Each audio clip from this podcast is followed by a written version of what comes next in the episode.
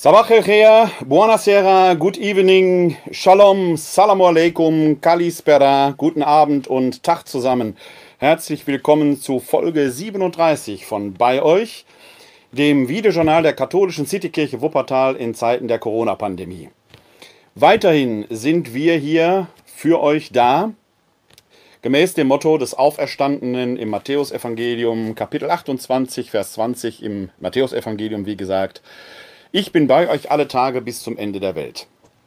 Und so sind wir weiterhin bei euch da. Weiterhin könnt ihr uns erreichen unter der Telefonnummer 0202 42969675 oder per E-Mail an bei-euch at katholische-citykirche-wuppertal.de. Dort könnt ihr uns erreichen wie eigentlich zu allen Zeiten, nicht nur in Zeiten der Corona-Pandemie, wenn ihr Rat und Tat braucht, über Gott und die Welt reden wollt, seelsorglichen Gesprächsbedarf habt oder wissen wollt, wie ihr katholisch werden könnt, dazu später mehr, dann sind wir unter diesen Möglichkeiten für euch da.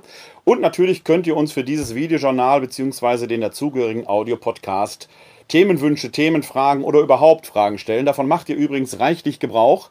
Ich freue mich sehr darüber, dass dieses Videojournal und der Audiopodcast so gut bei Ihnen und bei euch ankommt. Es gibt mittlerweile zahlreiche Mails über die Themen, die wir hier bearbeiten, äh, hinaus, wo ihr theologischen Klärungsbedarf habt.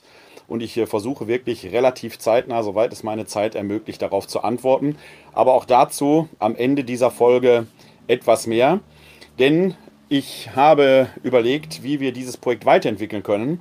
Corona ist zwar noch lange nicht besiegt, aber mittlerweile sind ja die Nachrichten doch sehr unterschiedlich und die Einschätzung sehr unterschiedlich, ob es jetzt nur eine zweite Welle geben soll oder nicht. Niemand kann den Kaffeesatz tatsächlich derzeit in diese Richtung lesen. Aber die denken mittlerweile sogar in ihren Prognosen darüber nach, ob es überhaupt eine zweite Welle äh, geben wird oder ob Corona sich nicht möglicherweise auf andere Weise ausschleicht.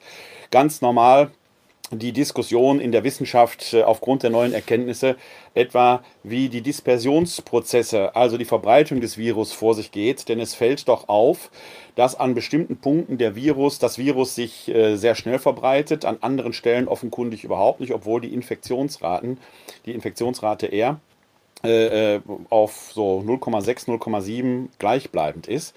Und eine Vermutung der Virologen ist, dass es sich dort um äh, möglicherweise um Superspreader handelt, das heißt Einzelpersonen, die direkt ganz viele anstecken, während andere, die vielleicht bei einer entsprechenden Symptomatik sich relativ schnell in Quarantäne begeben oder sich einfach nur ins Bett legen, natürlich dann in Leute gar nicht weiter infizieren können. Das alles hätte Auswirkungen auf die Strategien.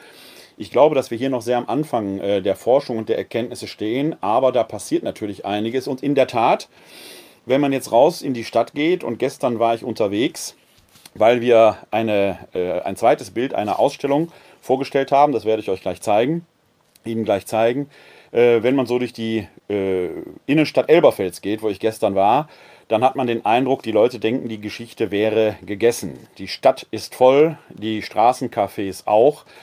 Ähm, es ist, als wäre nie etwas gewesen, war mein subjektiver Eindruck gestern. Das mag natürlich örtlich irgendwo anders, äh, anders sein. Mein subjektiver Eindruck war so.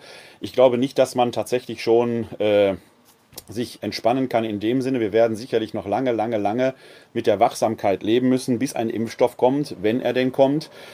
Gerade heute habe ich in einem Podcast gehört, dass man normalerweise für eine Impfstoffentwicklung zwischen acht und zehn Jahren rechnet, weil man natürlich schauen muss, welche Nebenwirkungen hat so ein Impfstoff. Und selbst wenn man den jetzt mit Blick auf das Risiko, das natürlich Corona, SARS-CoV-2 so mit sich bringt, den schneller entwickelt, wird man vielleicht bis Ende 2021 warten müssen. Also man muss wachsam sein. Wir müssen gucken, wie wir als Gesellschaft mit dieser Situation weiter umgehen. Aber insgesamt scheint sich offenkundig die Stimmung entspannt zu haben. Das hat auch ein wenig Auswirkungen auf dieses Videojournal. Denn ich sende ja jetzt schon nicht mehr täglich wie in der Anfangszeit, sondern die letzte Sendung ist vor einer Woche gewesen. Gleichwohl zeigen mir Ihre und eure Reaktionen, dass ihr so ein bisschen drauf wartet auf die nächsten Folgen und dem will ich Rechnung tragen, indem ich das Format als solches generell weiterführen möchte, ob mit oder ohne Corona. Lassen wir mal dahingestellt sein. Aber bei euch wird es also jetzt dauerhaft geben, auch über die Zeiten der Corona-Pandemie hinaus. Und das führt dazu, dass das die letzte Folge von bei euch dem Videojournal und Audiopodcast der katholischen Citykirche Wuppertal in Zeiten der Corona-Pandemie ist. Die nächste Folge, die Folge 38, wird dann einfach bei euch. das Videojournal bzw. der Audiopodcast der katholischen Citykirche Wuppertal heißen. Also, wir machen weiter, aber wir weiten schlicht und ergreifend das Themenspektrum. Alle wichtigen Informationen zu den Themen, die ich hier anschneide, die Quellenhinweise und so weiter und so weiter, findet ihr wie immer in den Show Notes, entweder oben drüber oder unten drunter, je nachdem, wo ihr euch die Folgen anschaut. Natürlich gibt es auch weiterhin dann die zugehörige Homepage www.kck42.de slash bei euch www.kck42.de slash bei euch. Da findet ihr jeweils die letzte aktuelle Folge mit den Show Notes und auch ansonsten die entsprechenden Kontaktmöglichkeiten, wie ihr uns, wie ihr mich erreichen könnt. Wie gesagt, wenn ihr Themenwünsche habt, Themenanregungen, Rückmeldungen, Feedback, was auch immer, jeder konstruktive Hinweis ist sehr herzlich und sehr gerne willkommen. Ich versuche alles äh, zu bearbeiten. Wenn ich es alleine nicht schaffe, wird meine Kollegin Katharina Nowak da äh, mithelfen. Das ist auch so von Anfang an verabredet gewesen. Und wie gesagt, Themenwünsche sehr, sehr gerne haben wir ja in den letzten Folgen immer wieder sehr zahlreich äh, auch gehabt. Und das bereichert ja auch entsprechend dieses Videojournal hier, weil es ja letzten Endes um euch und um Sie, um die Themen geht, die Sie und die euch interessieren. Wir haben wieder Freitagabend. Ich werde nicht immer Freitagsabend senden, aber ich versuche so einen Wochenrhythmus mal zu etablieren. Wir haben wieder Freitagabend. Noch steht die Sonne am Himmel. Die Dämmerung hat noch nicht begonnen. Noch ist also nicht Schabbat, aber es wird nicht mehr lange dauern, bis die Dämmerung einsetzt. Dann wird Schabbat sein. Und wie es ja hier bei, bei euch schon gute Tradition ist, ziehe ich aus Respekt vor meinen jüdischen Freundinnen und Freunden die Kippa auf. Es ist mir eine Ehre, sie zu Beginn des Schabbat, der in ein paar Stunden beginnen wird, zu tragen. Gerade in Zeiten wie diesen, wo der Faschismus und das rechte Gedankengut immer wieder fröhlich Urständ feiert und aus den Löchern hervorkriecht, kann man nicht Flagge genug zeigen.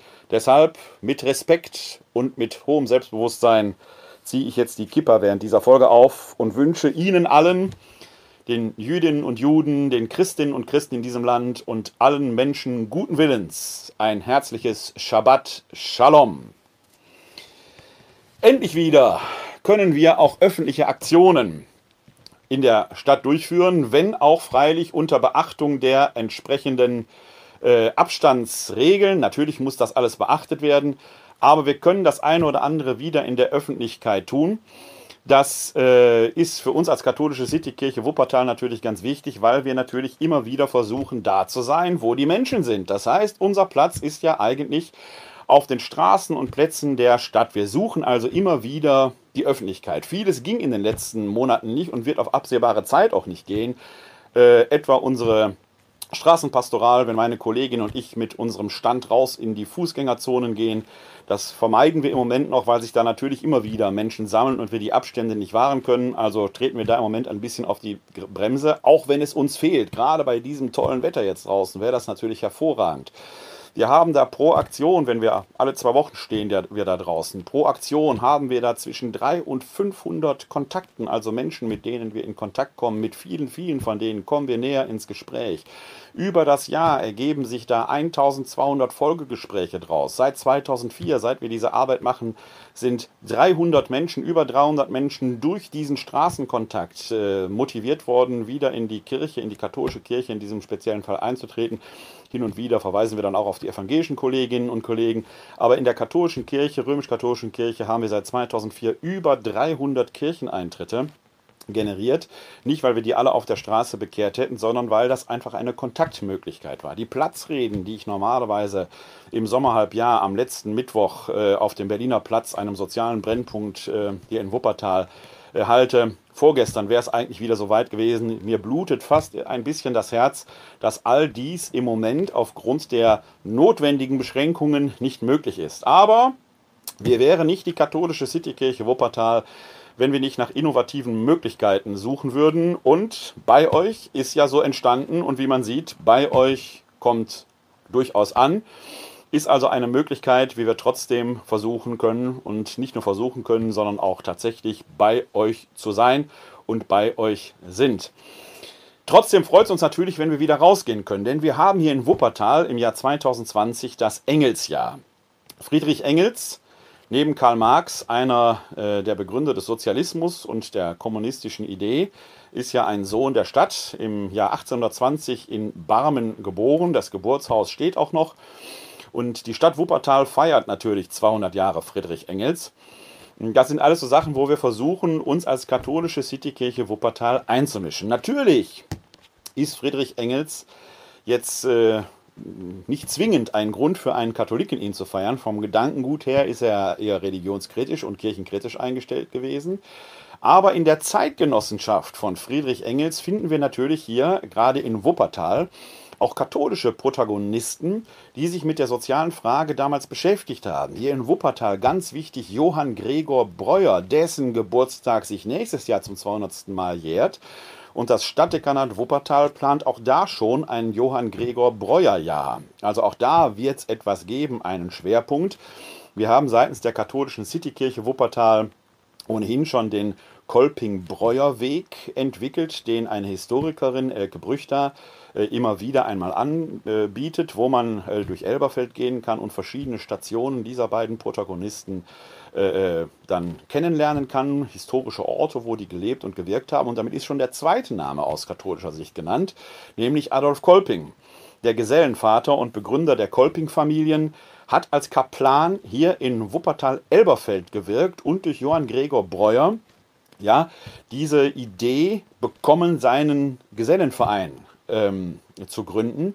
Also wir haben hier zwei sehr starke katholische Protagonisten im Tal gehabt, die als Zeitgenossen Friedrich Engels gewirkt haben. Das ist natürlich für uns eine Steilvorlage gewesen, dass wir gesagt haben, wir wollen jetzt nicht dafür, dagegen dieses blöde Spiel spielen, sondern wir sind zusammen mit einer Künstlerin, äh, Anke Büttner, auf die Idee gekommen, eine, eine äh, Ausstellung zu entwickeln im öffentlichen Raum, die das Thema Friedrich Engels, Johann Gregor Breuers und Adolf Kolpings aufnehmen, die natürlich anlässlich des Engelsjahres irgendwo sich mit Engels auseinandersetzen müssen, als Vexierbild aber immer auch diese katholische Idee transportieren. Vier Bilder sind auf diese Weise entstanden, sehr großformatig, die im öffentlichen Raum hängen. Das erste Bild konnten wir am 5. März noch vor der Corona-Pandemie aufhängen.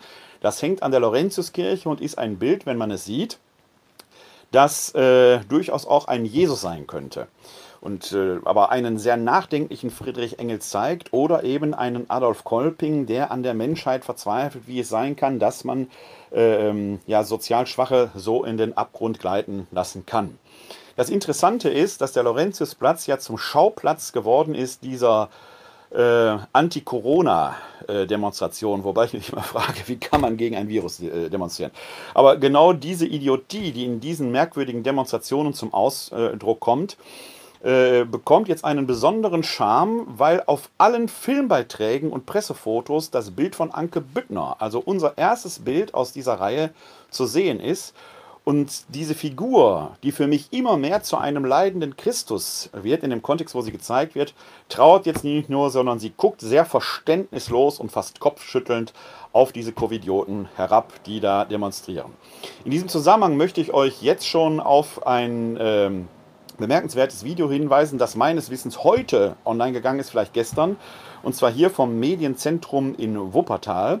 Die sind in, ich glaube, Dortmund, Köln, Bonn und Wuppertal unterwegs gewesen und haben diese Anti-Corona-Demonstranten interviewt, gefilmt. Das Medienzentrum in Wuppertal macht immer wieder diese konstruktiv-kritischen Beiträge, ohne Leute bloßzustellen. Sehr aufklärend. Äh, es ist heute online gegangen, sehr lehrreich sehr erkenntnisreich. Ich stelle es äh, äh, mal in die Show Notes, guckt es euch selber an, sind glaube ich so 14 Minuten, sehr lohnenswert, äh, weil es sehr deutlich macht, aus welcher Gedankenwelt diese Anti-Corona-Demonstranten kommen. Das sind nicht alles rechte Spinner, das darf man so nicht sagen. In meinen Augen sind schon Spinner, manche vielleicht sogar liebenswert, aber sie eröffnen ein Feld für manches rechte Gedankengut, das sich da untermischt. Das ist nicht ungefährlich. Und dieses Video zeigt das sehr deutlich und da kann man unter anderem eben auch den Laurentiusplatz sehen mit dem Bild von Anke Büttner der Station 1. Die Stationen 2 und 3 sollten eigentlich schon längst am Rathaus in Wuppertal-Elberfeld hängen, ging aber bisher nicht, weil die Corona-Krise dazwischen kam. Da arbeiten wir noch dran. Wir konnten aber gestern endlich das vierte Bild hängen an der Citykirche in Elberfeld. Wenn ihr Citykirche hört und nicht aus Wuppertal kommt, dann lasst euch nicht verwirren, denn Citykirche ist kein geschützter Begriff. Wir sind die katholische Citykirche Wuppertal und die Citykirche Elberfeld, das sind die evangelischen Kollegen.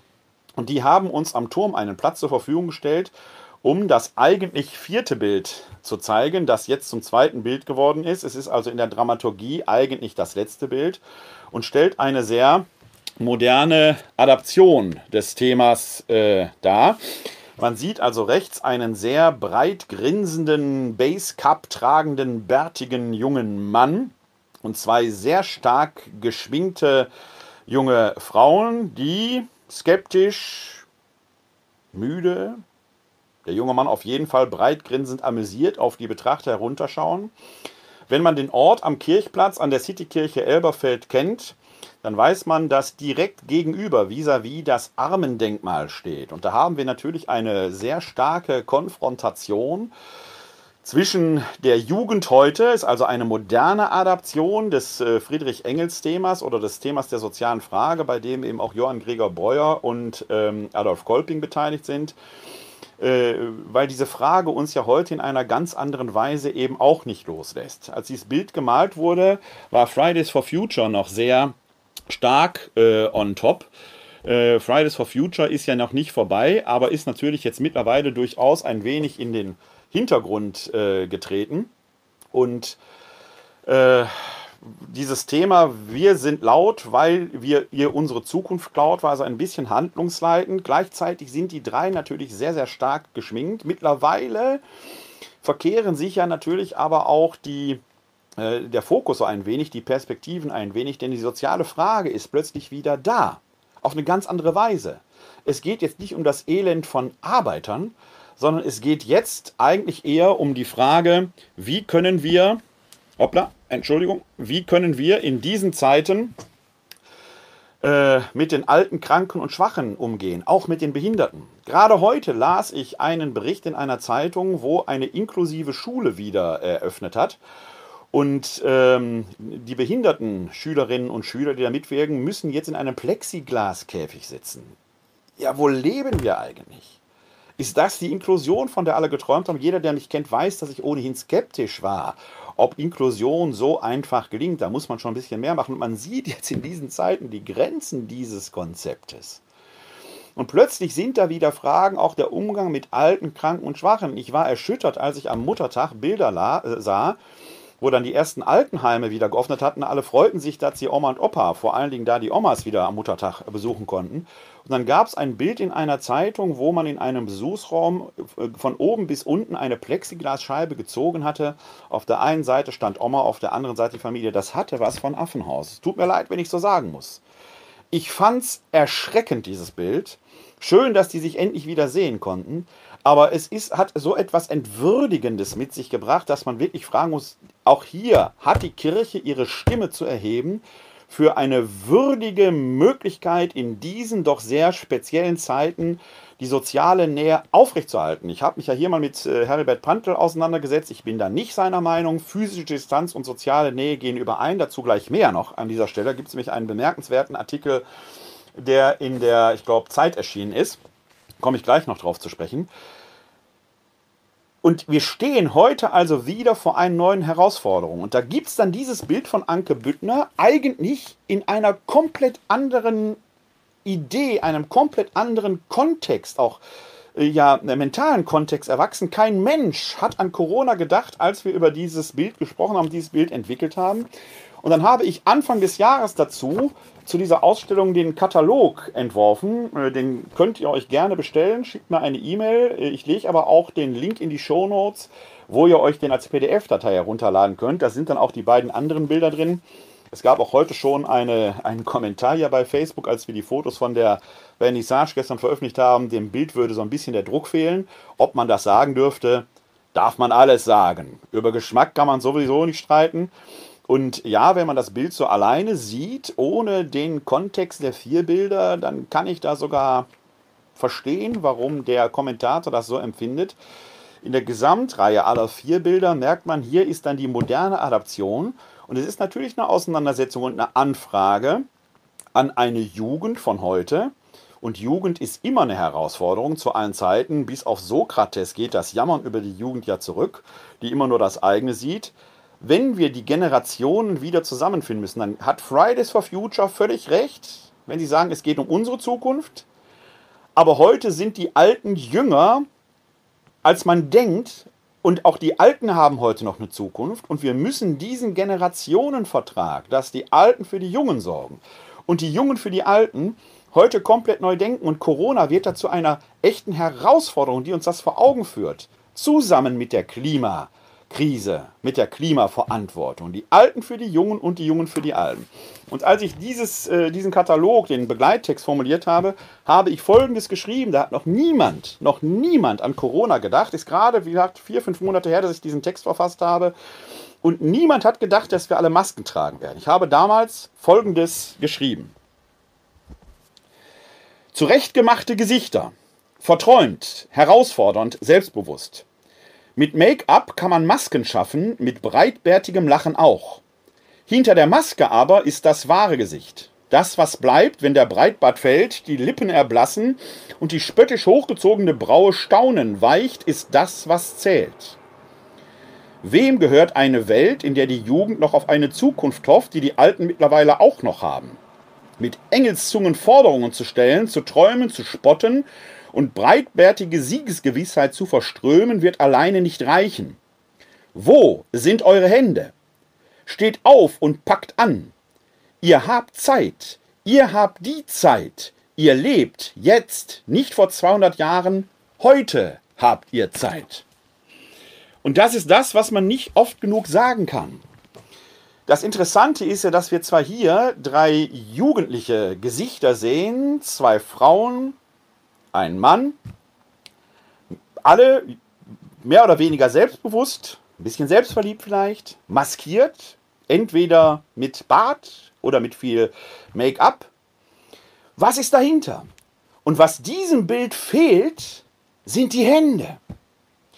Dieses Bild von Anke Büttner ist für mich deshalb stark und es macht Druck, weil es nicht nur ein Bild ist, das irgendwie schön aussieht, sondern weil es ein Denkmal ist, nachzudenken. Es steht, wie gesagt, im Kontext, es hängt wie im Kontext in Elberfeld gegenüber des Armendenkmals, das seit einigen Jahren auf dem Kirchplatz steht.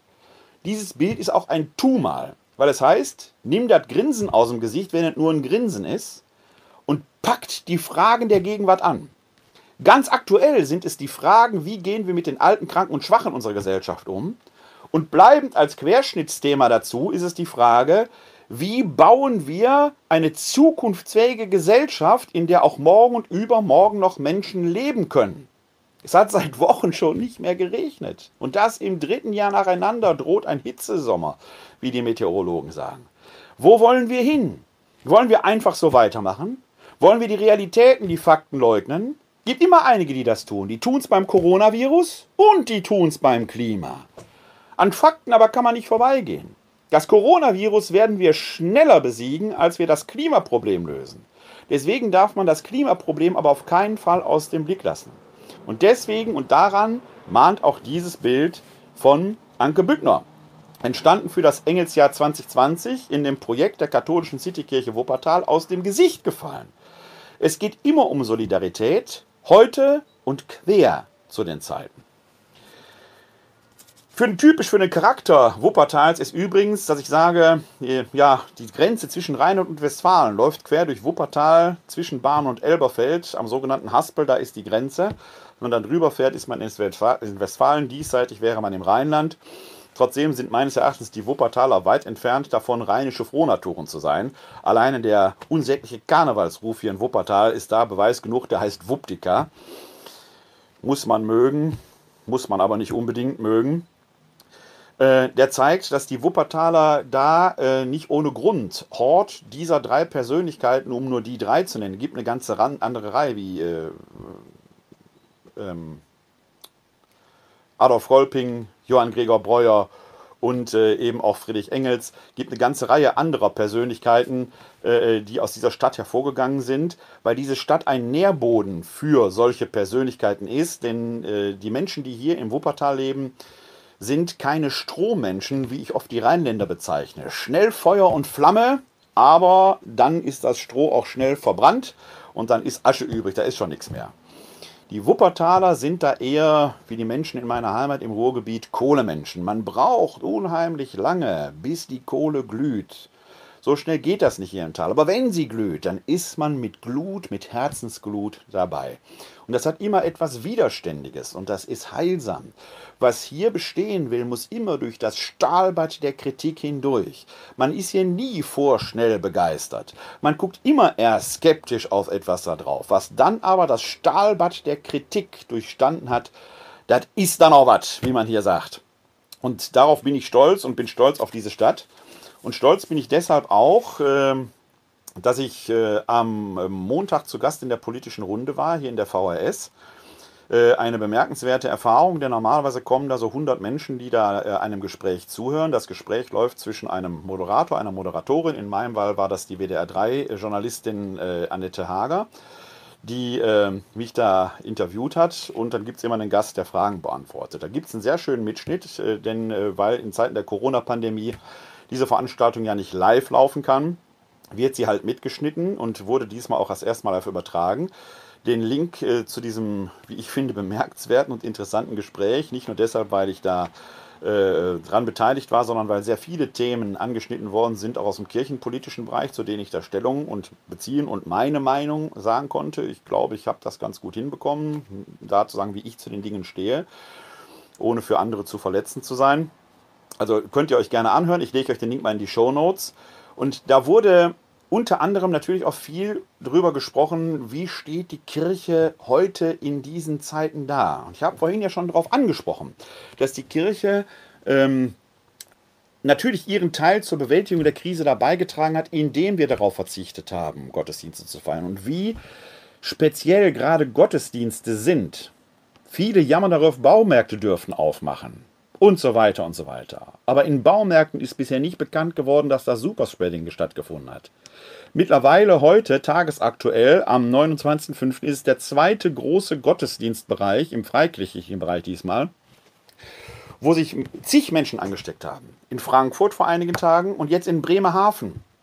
Dieses Zusammenkommen in Räumen und dann singen und wenn man an Freikirchen denkt, dann ist es vielleicht auch noch Hände zum Himmel und was weiß ich was. Der Geist beseelt uns scheint nicht die gesündeste Form zu sein. Also, dass die Kirchen hier sich endlich davon abgewandt haben, es besser wissen zu wollen als die Naturwissenschaften, ist auch ein Segen, weil es für das Heil der Menschen war. Das Heil ist ja nicht nur eine geistige Sache, sondern auch eine physische, eine körperliche Sache. Jetzt dürfen wir wieder Gottesdienst feiern. Viele sind froh, auch wenn die Formen immer noch manchmal sicherlich man eine Form finden muss und suchen muss. Auch wir werden seitens der katholischen Citykirche Wuppertal morgen Abend am Vorabend des Pfingstfestes wieder die Vigilfeier zum Pfingstfest feiern. Natürlich unter Beachtung der entsprechenden ähm, Möglichkeiten. Auch die übertragen wir übrigens ins Internet, äh, zumindest das Audio. Also wenn ihr Interesse habt, euch diese Vigilfeier anzuhören, schaut morgen mal auf die äh, Homepage der katholischen Citykirche Wuppertal www.katholische-citykirche-wuppertal.de. Da übertragen wir morgen den Audiostream und dann einen Videomitschnitt wird es dann äh, ein paar Stunden später im Netz entsprechend geben.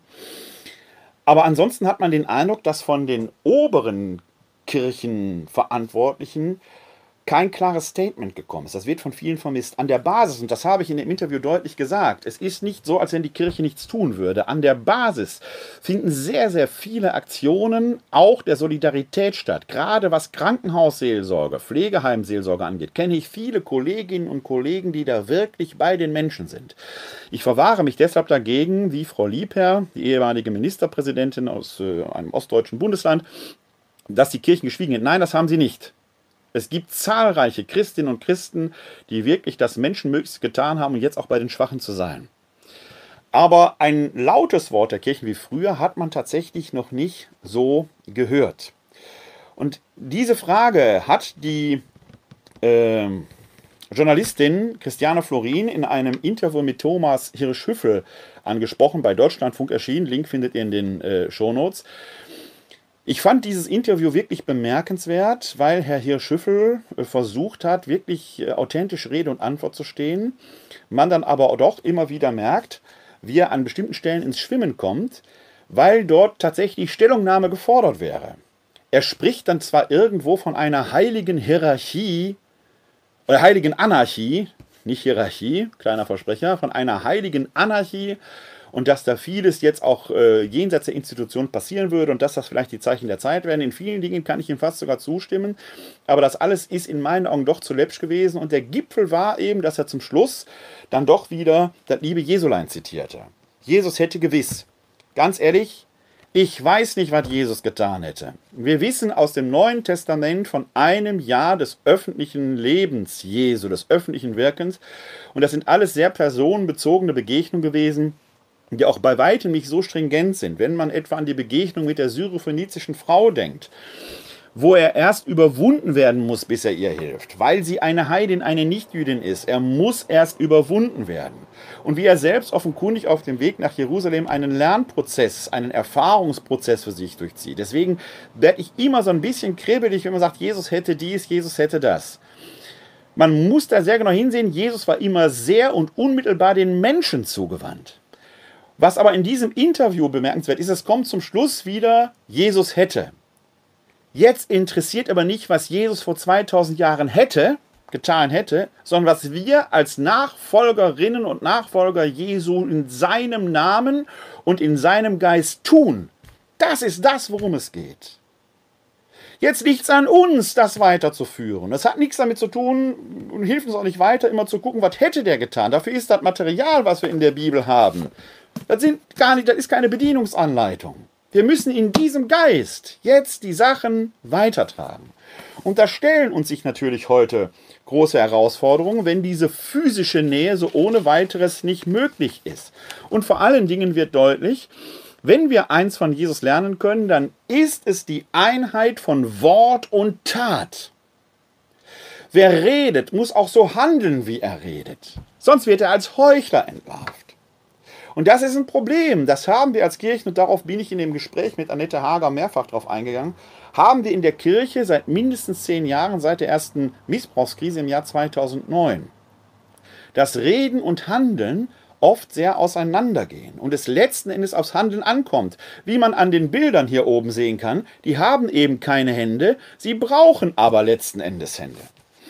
Da gibt es einen sehr schönen Beitrag aus der letzten Zeit von vor einer Woche, steht aber auch im Internet, von Albrecht Koschorke, der sich Gedanken gemacht hat um das Verhältnis ähm, von Nähe und Distanz und der in der Romantik äh, Anfang des 19. Jahrhunderts eine Blaupause sieht. Wie das damals gewesen ist, übrigens auch damals im Zusammenhang mit einem neu entstandenen Hygienebedürfnis. Sehr lesenswerter Beitrag und ich zitiere mal die letzten, äh, die beiden Absätze aus diesem Beitrag.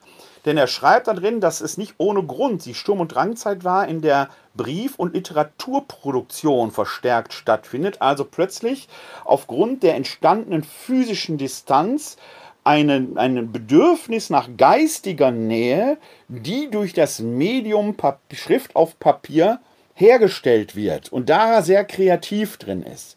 Und er sieht darin im Endeffekt eine Möglichkeit, das heutige Handeln zu verstehen, wobei wir heute natürlich nicht mehr Schrift auf Papier machen, sondern wir nutzen jetzt die Möglichkeiten der Digitalität. Aber das müssen wir eben lernen. Es ist ein Medium über das Kommunikation funktioniert und wo soziale Nähe hergestellt werden kann bei notwendiger physischer Distanz. Wie gesagt, an dem Punkt bin ich eben unterschiedlicher Meinung als äh, Herbert Prantl, auch wenn ganz klar ist, dass äh, das Thema physische Distanz nochmal eine ganz eigene Qualität hat, weil jetzt nach dem ersten Hype um die ganzen gestreamten Gottesdienste, man sagt, die Kirche ist in der Digitalität angekommen, die Welt ist in der Digitalität angekommen, werden jetzt auch die ersten kritischen Stimmen laut, das Heil der Welt liegt auch nicht im Internet. Es ist und bleibt nur ein Medium.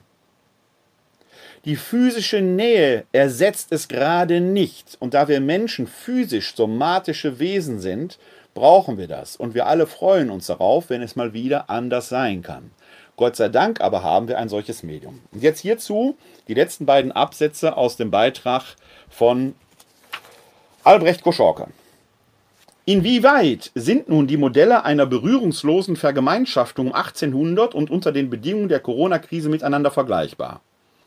Das Social Distancing des 18. Jahrhunderts erfolgte zwar nicht unter dem unmittelbaren Druck einer Epidemie und es ging nicht primär auf medizinische Bedenken zurück, aber wie die Sattelzeit, das ist ein Begriff von Reinhard Koselleck, um 1800 durchleben auch wir heutigen einen gesellschaftlichen Strukturbruch mit unabsehbaren Folgen. In beiden Fällen verbindet sich ein zivilisationsgeschichtlicher Wandel mit einer Medienrevolution. Der Bedeutungsverlust nahräumlicher Bezüge wird dadurch bedingt und verstärkt, dass sich immer größere Anteile des sozialen Lebens in die Zweitwelt eines entkörperten Zeichenverkehrs auslagern lassen. Was in der Aufklärungszeit der Schriftgebrauch war, ist heute die Digitalisierung. Sie lässt nicht nur viele körperliche Verrichtungen durch das Vordringen automatisierter Verfahren obsolet werden, sondern wirkt sich auch auf den Affekthaushalt der Menschen aus. Überdies vergrößert sie den sozialen Spalt zwischen denen, die noch immer hinaus in die Körperwelt müssen, und den anderen, die sich in der Welt der Zeichen heimisch gemacht haben, wozu gehört die mit nostalgischem Flor überzogene Welt der quirlig geselligen, erotischen, gewalttätigen Körperlichkeit älteren Typs touristisch oder am Bildschirm aus der Warte verkehrsberuhigter Betrachter zu konsumieren. Und die Pandemie? Tatsächlich hat die Corona-Krise den für sie geeigneten historischen Moment abgepasst. Sie wird keine völlig neuen Realitäten erschaffen, sondern beschleunigen, was ohnehin schon im Gang ist. Ökonomische Konzentration und Machtzuwachs digitaler Monopole. Weiterer Niedergang des Kleinunternehmertums einschließlich der Prekarisierung derjenigen, die davon leben. Verödung der Innenstädte. Einübung der Umgangsweisen eines kühleren und berührungslosen geselligen Verkehrs. Auf der anderen Seite Zuwachs der Beziehungsportale und erotische Tauschbörsen im Internet, zunehmende Integrationskraft digitaler Vergemeinschaftungen, vermehrte Entstehung virtueller im physischen Nahraum unsichtbarer Kollektive. Wir sollten mehr Energie auf die Analyse dieses sozialen Strukturbruchs verwenden als auf die Charts mit den Corona-Fallzahlen. Soweit das Zitat aus dem, wie ich finde, im Ganzen sehr lesenswerten Beitrag von Albrecht Goschorke. Link findet ihr, wie gesagt, in den Shownotes.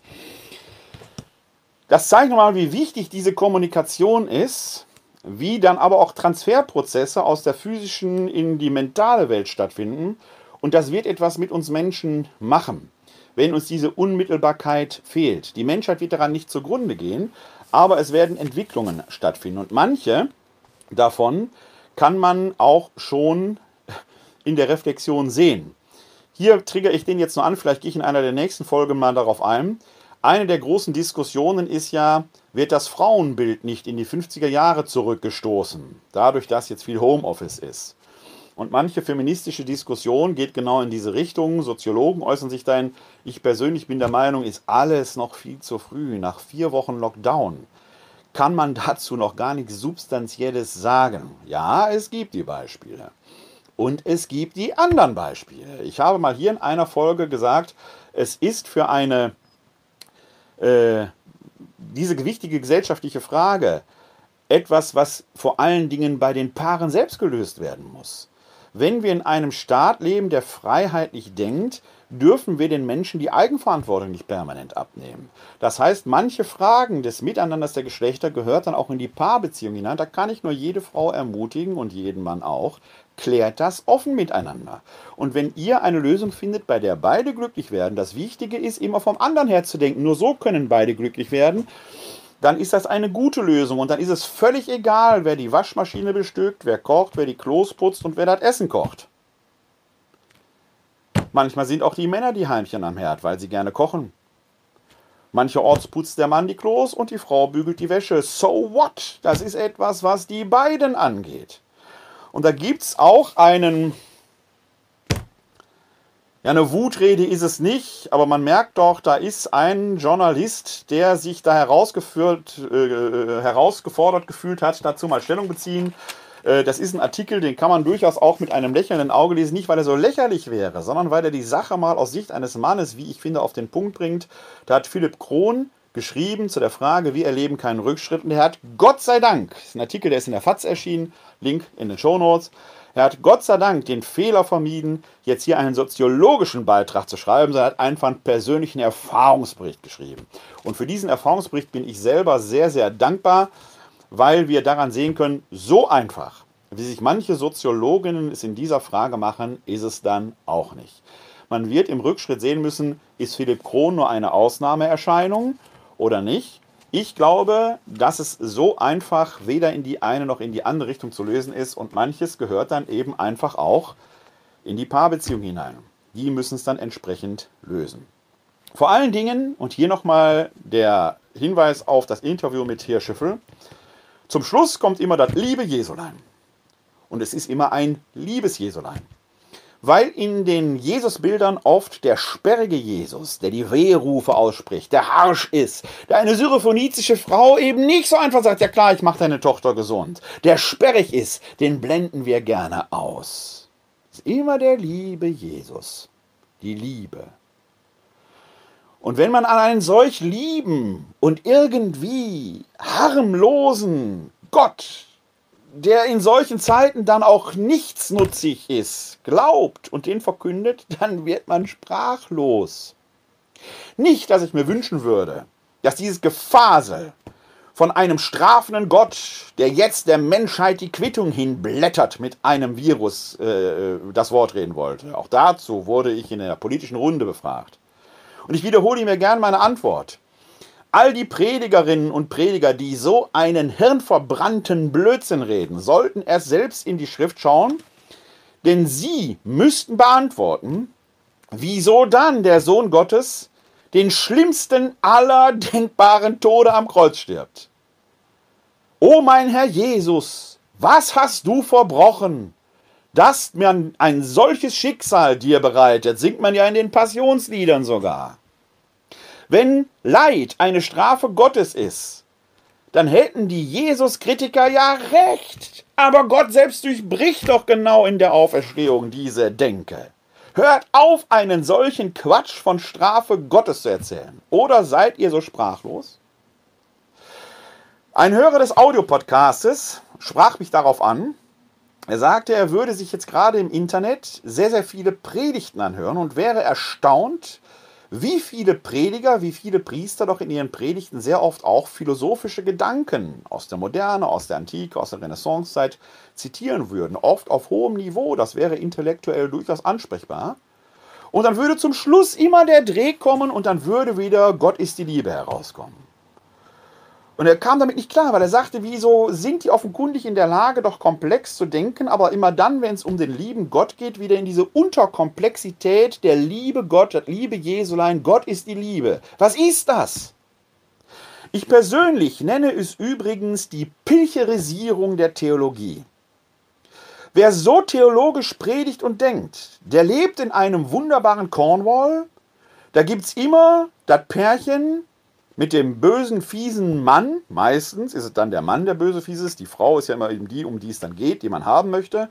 Und die stehen immer kurz vor der Hochzeit und dann entpuppt sich, dass das eigentlich ein Fiesling ist. Dann taucht die Jugendliebe auf, man ringelt ein bisschen miteinander und zum Schluss, wie immer in Märchen, heiraten sie und wenn sie nicht gestorben sind, dann leben sie noch heute. So schön kann Liebe sein in Cornwall, bei Rosamunde Pilcher. Das ist nicht das Leben. Wie Liebe im Leben geht, hat die berühmte Psychotherapeutin Evje van Dampen, erfunden von Harpe Kerkeling, in einem sehr bekannten Sketch gemacht. Liebe ist Arbeit, Arbeit, Arbeit. Hört sich lustig an, ist aber nur zu wahr. Was die meisten Leute verwechseln, offenkundig auch in der Theologie, ist verliebt sein mit Liebe. Verliebt sein, das ist der Rausch der Gefühle. Die Soße, in der alles rosarot erscheint. In der alles wunderbar ist, die Brille, in der es kein Leid mehr gibt. Ein Schwall der Endorphine. Die Schmetterlinge im Bauch fliegen aber nur einen Sommer lang. Und dann verpuppen sie sich wieder zu Raupen. Und damit da Schmetterlinge draus werden müssen, muss man wieder langen Atem haben. Man muss dem Leben dann eine Chance geben. Liebe ist das, was nach dem Verliebtsein kommt. Das gereiftes Verliebtsein ist alltagstauglich. Liebe denkt nicht nur an den Rausch der eigenen Gefühle, Liebe denkt vom anderen her, wie kann man gemeinsam durchs Leben gehen. Das ist das Interessante, dass Liebe immer ein Gegenüber braucht. Das ist der tiefere Sinn des Gott ist die Liebe. Weil darin zum Ausdruck kommt, dass Gott in sich dynamisch ist. Er ist eben kein unbewegter Beweger. Und da, wo Liebe ist, wo Beziehungsgeschehen ist, ist immer auch konfliktiv, Dynamik, eben Spannung. Man muss sich auseinandersetzen. Und es entsteht etwas Neues. In der Theologie verbrämt könnte ich jetzt sagen, der Vater und der Sohn, das dritte, was entsteht, ist der Heilige Geist, der die Welt dann belebt. Aber ist das nicht merkwürdig, dass aus Vater und Sohn etwas Drittes entsteht? Wir haben stehen kurz vor dem Pfingstfest. In zwei Tagen werden wir die ähm, Evangelien hören vom Pfingstfest, beziehungsweise in der Apostelgeschichte. Und da wird vom Heiligen Geist, von der Gabe des Heiligen Geistes die Rede sein. Als Jesus im Jordan getauft wird, kommt der Heilige Geist. Jetzt wird es interessant. Im Matthäus und Markus Evangelium steht wie eine Taube auf Jesus herab. Da steht im Griechischen das Wort Hos. Das heißt, bei Markus und Matthäus kommt keine Taube vom Himmel, sondern der Heilige Geist kommt da eben nicht mit Feuerdröhnen, sondern quasi sanft wie eine Taube herab. Das ist eine Metapher. Im Lukas Evangelium ist das anders. Da kommt er nämlich in Gestalt einer Taube herab. Das ist ja schon sehr viel haptischer, sehr viel begreifbarer. Da ist, kann man sich mit Metaphern nicht mehr herauswinden. Und jetzt finden wir aber in der Antike die Taube gerade als Symbol zweier Liebender, wo die Liebende dem Geliebten eine Taube schenkt. Und jetzt wird es interessant. Die Taube ist also ein Liebesgeschenk einer Frau an einen Mann. Besser noch, einer Mutter an den Sohn. Und jetzt merken Sie, liebe Hörerinnen und liebe Zuschauer, welche Wucht in diesem lukanischen Bild in der Taufe Jesu am Jordan drin steckt. Da ist kein Vater, der sagt, das ist mein geliebter Sohn, an ihm habe ich Gefallen gefunden. Es ist eine Mutter, die da spricht. Das heißt, das Gottesbild ist viel vielschichtiger. Da ist der fürsorgende Gott, der an seinen Sohn eine Liebeserklärung schickt. Und das Verbindende und gleichzeitig darüber hinausweisende ist der Heilige Geist, der in Gestalt einer Taube herabkommt. Wenn man diesen Gedanken weiter entfaltet, dann merkt man, dass die ganzen Beziehungsbilder, die man so statisch, katechismuswissensmäßig entwickelt hat, nicht funktionieren. Und das ist in meinen Augen ein Grund, warum viele Predigten so läppsch ändern. Wenn man nämlich aus der Wucht der biblischen Bilder zu Ende gedacht und sie an sich heranlassen, das ist so ein bisschen wie Bilder von Hanke Büttner, die muss man auch lange betrachten und sich heranlassen, dann merkt man, die haben keine Hände. Wir müssen denen Hände geben. Mit Lächeln allein ist es nicht getan. Wenn man diese biblischen Bilder mal in der Konsequenz zu Ende denkt, dann müsste sich eigentlich vieles in der Kirche ändern, weil man eben nicht sagen kann, Jesus hat es so gewollt. Er ist viel weiter, viel dynamischer, viel dynamischer. Der Heilige Geist ist auch plötzlich nicht so ein komischer, sanfter Hauch. Er ist ein Sturm, der alles durchrüttelt und uns in die heutige Zeit treibt. Treibt, mit den Händen etwas zu tun. Liebe, die sich nur in Liebesschwüren ergibt, ist wie Rosamunde Pilcher süß, sie klebt, sie ist manchmal sogar wie Dünnschiss, warm, weich, aber stinkt zum Himmel. Niemand mag eine solche Liebe. Die Liebe selber ist wie brennendes Feuer, sie ist hart, sie fordert heraus, sie führt manchmal sogar zum Streit, weil sie verletzend sein kann. Warum? Weil Liebe immer Freiheit voraussetzt. Liebe unter Zwang ist keine Liebe, das ist Prostitution. Liebe setzt Freiheit voraus. Wo Freiheit ist, ist die Gefahr, dass die Liebe nicht erwidert, ist direkt mitgegeben. Deswegen kann Liebe immer verletzend sein und ist verletzlich. Wenn wir von einem Gott der Liebe reden, denken wir an einen Gott, der die Freiheit zulässt, dass ich mich von ihm abwenden kann. Und ein liebender Gott wird sich damit nicht zurechtfinden, so ohne weiteres. Der liebende Gott, an den wir glauben, der gute Hirte, Gott ist ja der gute Hirte, der auch das Schaf, das er nicht findet, nicht allein lässt, sondern es sucht. Dieser Gott ist durchaus fast eher ein Stalker. Denn so wie ich die Freiheit habe, vor Gott wegzulaufen, hat der liebende Gott die Freiheit, hinter mir her zu sein. Die Frage ist, wer ist schneller? Und jetzt merken Sie, wie banal eine oberflächliche Rede ist, Gott ist die Liebe. Und dann sitzen wir und sagen, das sind tolle Worte. Er denkt zu Ende, was das in der letzten Konsequenz heißt. Die ist nämlich kein Grund zum Zurücklehnen.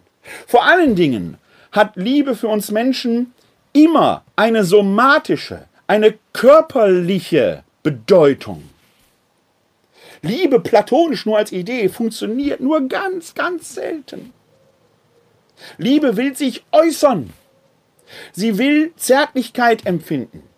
Sie braucht physische Hinwendung und da merken Sie, was für eine Bedeutung das in dieser Zeit hat, wo die physische Distanz da ist. Wer jetzt davon redet, Gott ist die Liebe, der muss auch sagen, wie diese Liebe gelebt werden will, sonst bleiben es nur hohle Worte, Lippenbekenntnisse mit Herpes. Niemand glaubt einem Liebesschwur, wenn er nicht durch Zeichen und ordentliche Merkmale untermauert wird. Vergessen Sie nur mal einen Hochzeitstag. Dann wissen Sie, was ich meine. Und das ist die Frage. Sind die, die die Liebe predigen, selbst auch Liebende? Oder sind sie herzenshart geworden und fordern nur blankes Katechismuswissen ein? Das ist wie Ehevertrag. Nichts gegen Eheverträge. Hilft vielen. Und ermöglicht vielleicht sogar Liebe. Aber wenn man den Ehevertrag für die Liebe hält, dann glaubt man auch, dass der Katechismus Evangelium sei. Das Evangelium ist viel dynamischer. So stellt sich die Frage, ist das nur ein Schrei nach Liebe? Oder äußert sich darin nicht etwas, was wir auch im Tagesevangelium hören? Vom heutigen Tag.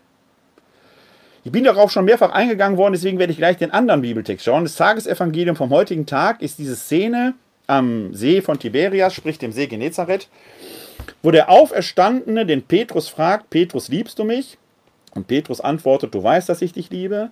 Jesus fragt nochmal, Petrus, liebst du mich? Du weißt, dass ich dich liebe, weide meine Schafe. Und dann fragt Jesus beim dritten Mal, Petrus, liebst du mich? Dann wird Petrus traurig. Und man fragt sich anhand der Einheitsübersetzung, ist der Auferstandene taub? Der antwortet doch dreimal mit Liebe. Die Lösung liegt im griechischen Urtext. Wenn man da hinschaut, das Griechische kennt mehrere Worte von Liebe. Es kennt den Eros, der kommt in der Bibel nicht drin vor, aber jeder von Ihnen weiß hoffentlich, was Eros ist. Hoffe ich doch zumindest. Dann die Agape, das ist so diese Liebe zum Nächsten oder die Liebe zu Gott. Und die Philia, die Freundschaftsliebe. Und Jesus fragt immer nach der Agape bei den ersten beiden Fragen. Liebst du mich, Agapan? Und Petrus antwortet, ich bin dein Freund, Philein. Und bei der dritten Frage fragt Jesus, willst du mein Freund sein? Und dann wird Petrus traurig, weil er merkt, die Forderung Jesu konnte er so nicht bestätigen. Liebe ist verletzlich. Freiheitsprinzip. Aber Jesus nimmt das, was er nehmen kann von Petrus, was der bereit ist, ihm zu geben. Und das ist ein Evangelium. Wenn wir Gott nicht bis zur letzten Konsequenz lieben können, sollen wir mit dem bisschen Liebe, was wir haben, das unsere tun. Wie befreiend ist das denn? Und trotzdem bleibt es Liebe. Und darauf sollen wir aufbauen. Und trotzdem kann der Petrus traurig sein, weil er merkt, der göttliche Anspruch, die göttliche Liebe ist noch viel größer, fast unerreichbar. Aber daran kann man arbeiten. Ich empfehle deshalb für Sie alle, die Einheitsübersetzung von 2016 ist schon ganz passabel. Die revidierte Luther-Übersetzung von 2015 ist in meinen Augen ein Tick besser. Ich empfehle fürs Neue Testament aber immer auch zum Beispiel die Zürcher Bibel oder die Patmos-Bibel, vor allen Dingen die sehr poetische Bibelübersetzung von Fridolin Stier. Lesen Sie die mal nebeneinander.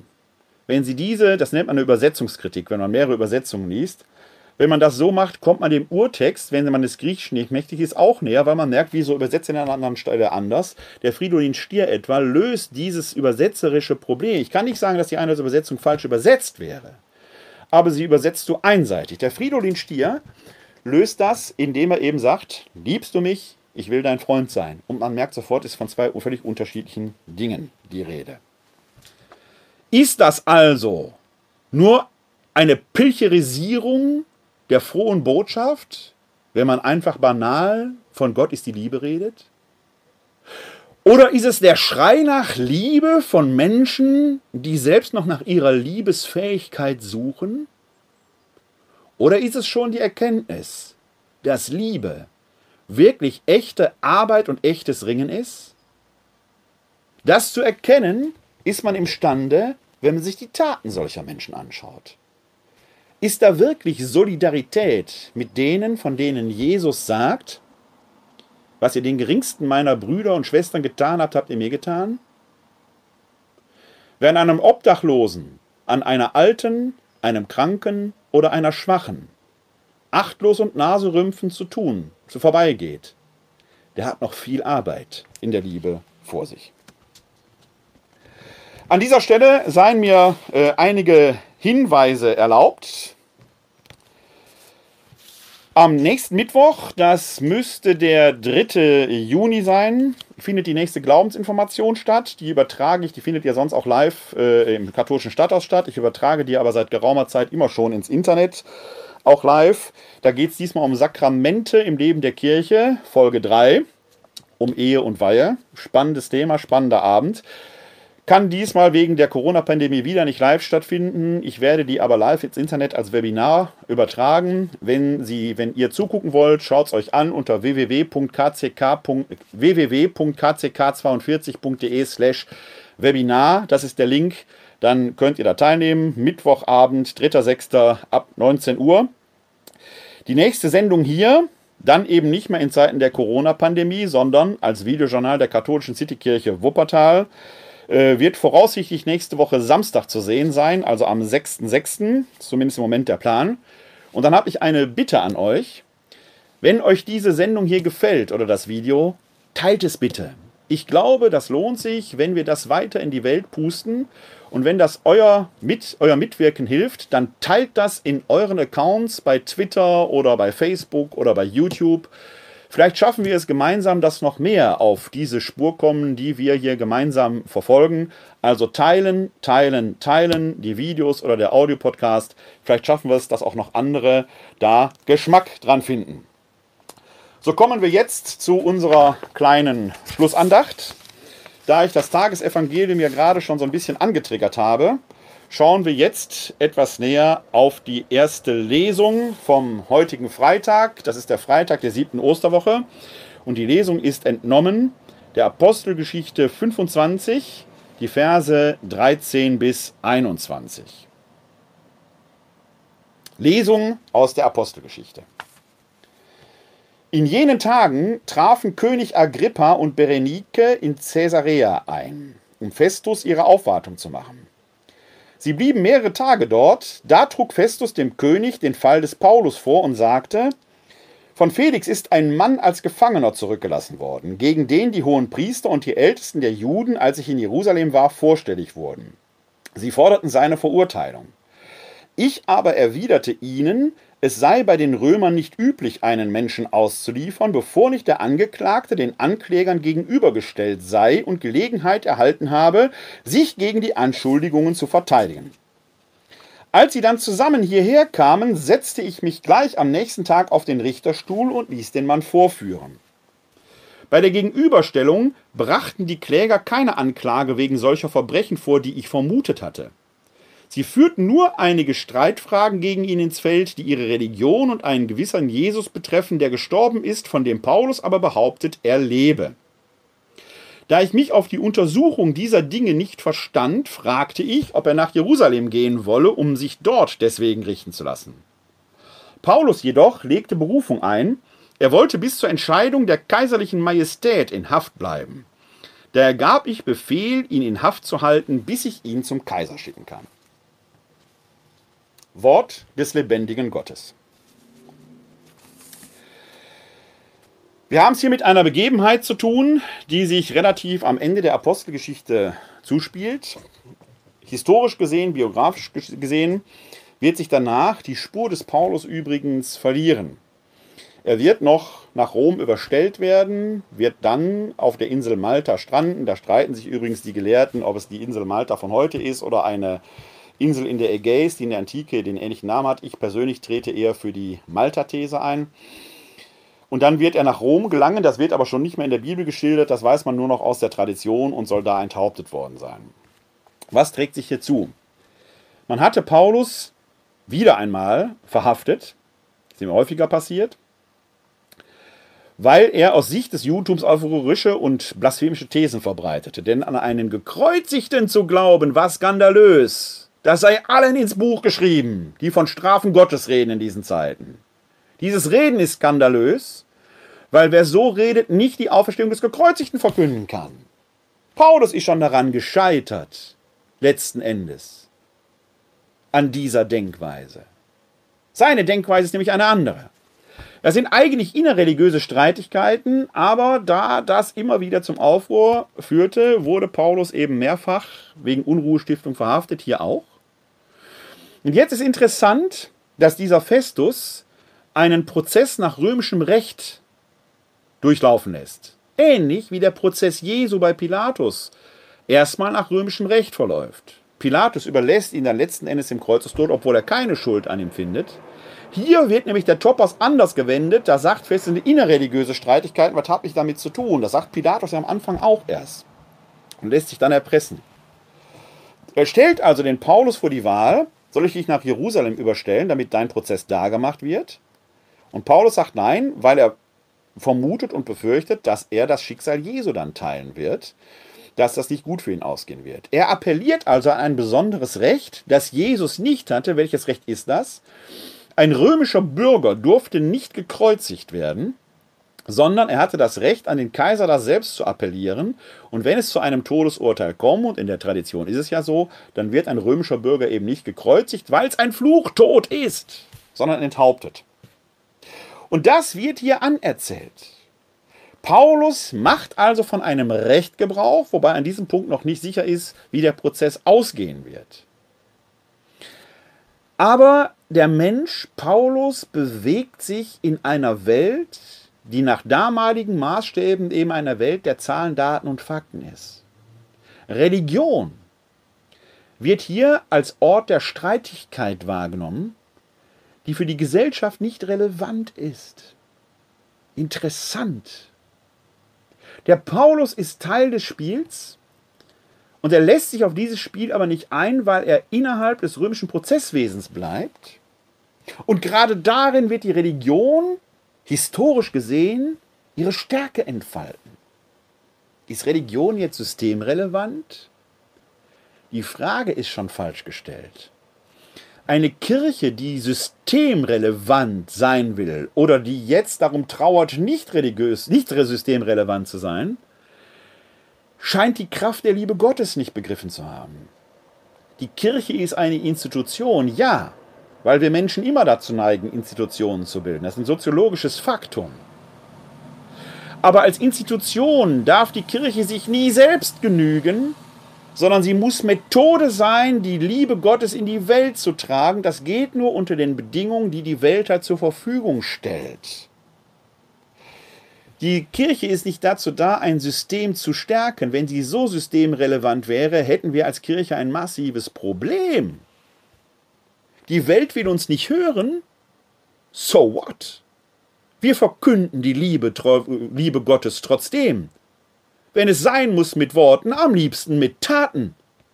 Der Auftrag, den wir als Christinnen haben, ist, das Evangelium gelegen oder ungelegen zu verkünden. Verkündet's endlich. Paulus wird die Chance nutzen, es bis zum Kaiser zu tragen. Gelegen oder ungelegen? Was soll's? Das ist der Auftrag, den Paulus mit seinem ganzen Leben bezeugt.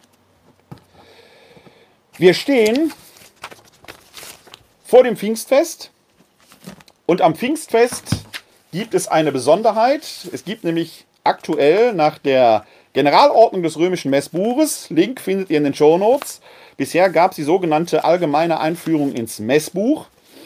Jetzt gibt es die Generalordnung der römischen Messe, GORM.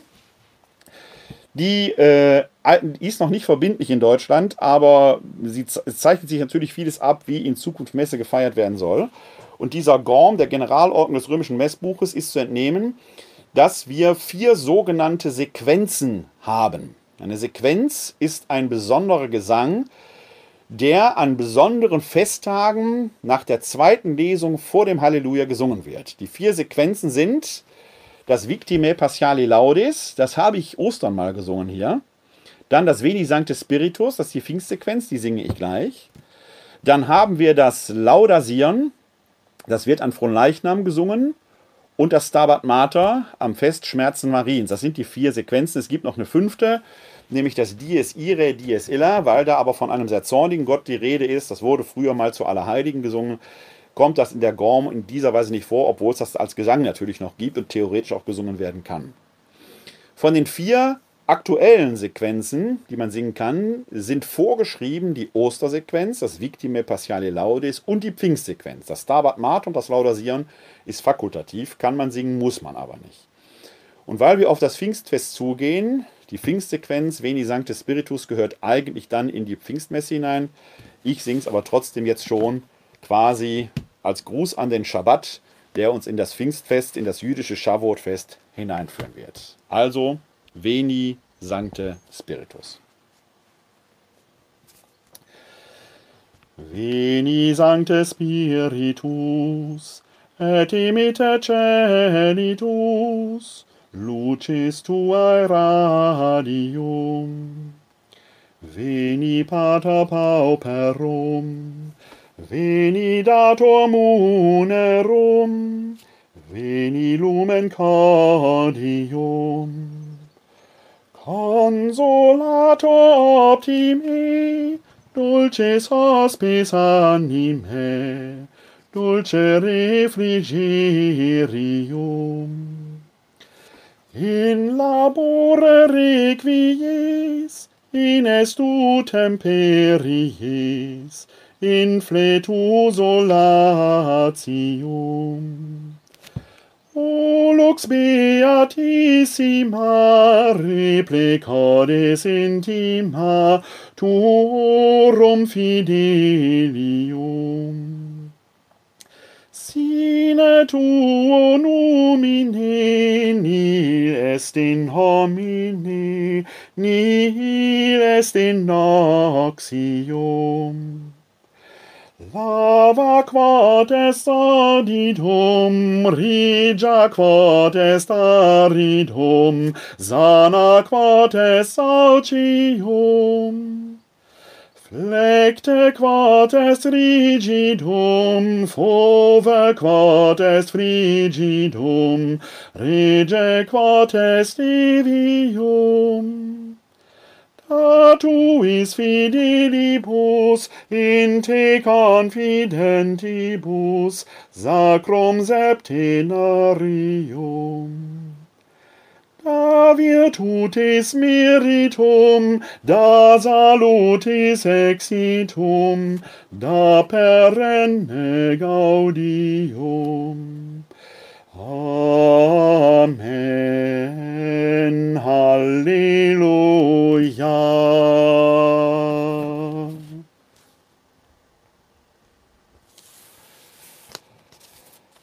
Der Herr segne uns. Er bewahre uns vor Unheil und führe uns zum ewigen Leben. Das gewähre uns der dreieine Gott, der Vater, der Sohn und der Heilige Geist. Amen. Denken Sie daran, Gehorsam ist der Feind der Liebe. Wenn Gott die Liebe ist, seien Sie nie vorschnell gehorsam. Freiwillig einsichtig, wunderbar. Hosanna, Jeshua. Hilf doch, Gott hilft. Halleluja. Heute ist nicht alle Tage. Ich komme wieder. Keine Frage. Bleiben oder werden Sie gesund? Und helfen Sie anderen, gesund zu bleiben oder gesund zu werden. Glück auf!